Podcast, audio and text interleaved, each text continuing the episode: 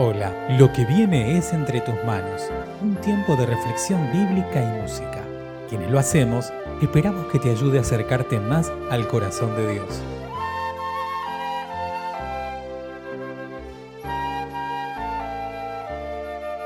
Mi nombre es Emanuel Gro y te invito a que te unas conmigo en la siguiente oración.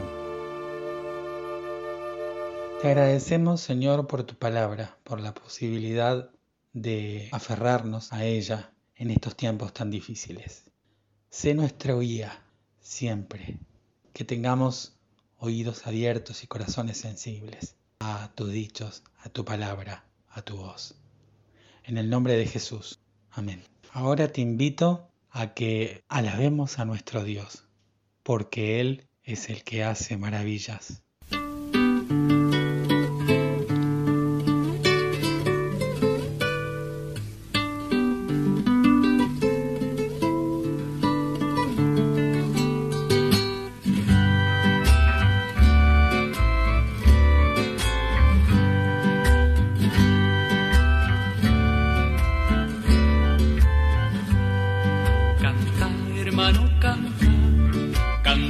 Conmigo canta, canta, Él es esperanza, canta y justicia, paz y libertad.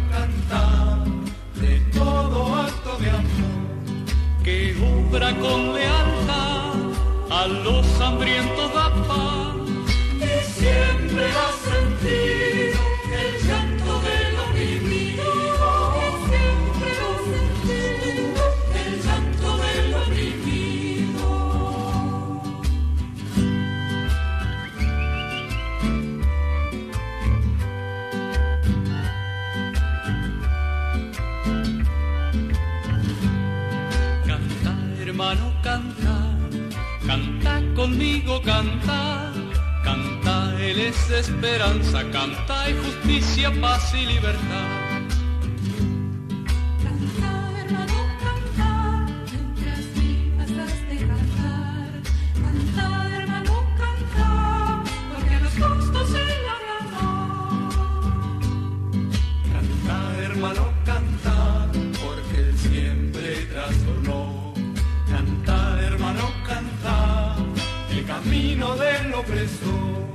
Su paz se hace presente, su amor reinará para siempre.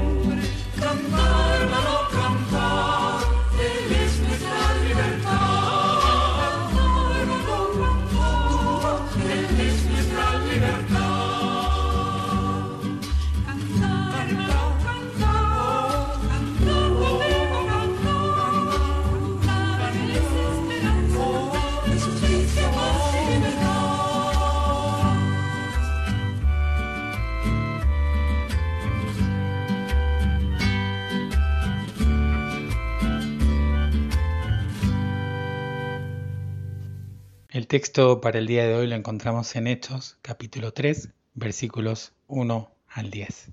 Pedro sana a un mendigo lisiado. Un día subían Pedro y Juan al templo a las tres de la tarde, que es la hora de la oración. Junto a la puerta llamada Hermosa había un hombre lisiado de nacimiento, al que todos los días dejaban allí para que pidiera limosna a los que entraban en el templo. Cuando éste vio que Pedro y Juan estaban por entrar, les pidió limosna. Pedro, con Juan, mirándolo fijamente, le dijo, Míranos. El hombre fijó en ellos la mirada, esperando recibir algo. No tengo plata ni oro, declaró Pedro, pero lo que tengo te doy. En el nombre de Jesucristo de Nazaret, levántate y anda. Y tomándolo por la mano derecha, lo levantó. Al instante, los pies y los tobillos de este hombre cobraron fuerza, de un salto se puso en pie y comenzó a caminar. Luego entró con ellos en el templo con sus propios pies, saltando y alabando a Dios. Cuando todo el pueblo lo vio caminar y alabar a Dios, lo reconocieron como el mismo hombre que acostumbraba a pedir limosna sentado junto a la puerta llamada Hermosa, y se llenaron de admiración y asombro por lo que había ocurrido. Esta historia es la historia de un hombre que estaba en una situación bastante complicada. Tenía una discapacidad de nacimiento, por lo tanto no podía caminar. Y lo único que le quedaba en ese tiempo era mendigar. Por lo tanto, era lo que hacía para poder subsistir. Alguien lo llevaría a la puerta del templo y lo dejaría ahí, hasta que finalice la jornada. Todos los días, imagino yo, serían parecidos, serían de alguna manera iguales para este hombre. Sin embargo, un día iba a ser diferente.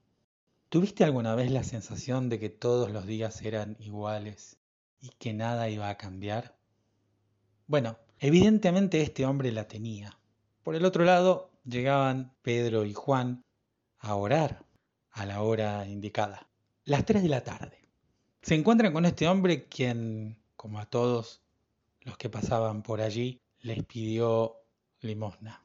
Algo, aunque sea una monedita, para poder subsistir, para poder llegar a juntar algo ese día. Pedro y Juan no tenían nada para darle, nada de lo que este hombre estaba esperando.